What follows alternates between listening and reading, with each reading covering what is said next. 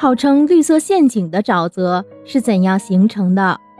中国工农红军在一九三四年至一九三五年的两万五千里长征中，曾走过漫漫草地，这种草地就是沼泽地。沼泽地大多分布在地表低洼的地区，在这种地区，地势低平，积水较多，气温较低，蒸发量很小。形成沼泽的原因有两种，一种是在江河湖海的边缘或浅水部分，由于泥沙大量堆积，水草丛生，再加上微生物对水草残体的分解，逐渐演变成沼泽；另一种是在森林地带、草甸区、洼地和永久冻土带，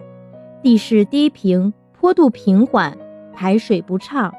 地面过于潮湿，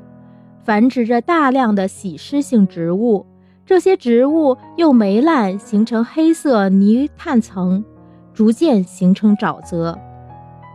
沼泽地区的植被都是喜湿性的草本科植物，主要是沙草、苔草和泥炭藓。沼泽地不能生长庄稼，有些沼泽下面是无底的泥潭。看上去好像毛茸茸的绿色地毯，人一踏上去就会陷进去。当年许多红军战士就是这样牺牲在沼泽地上的，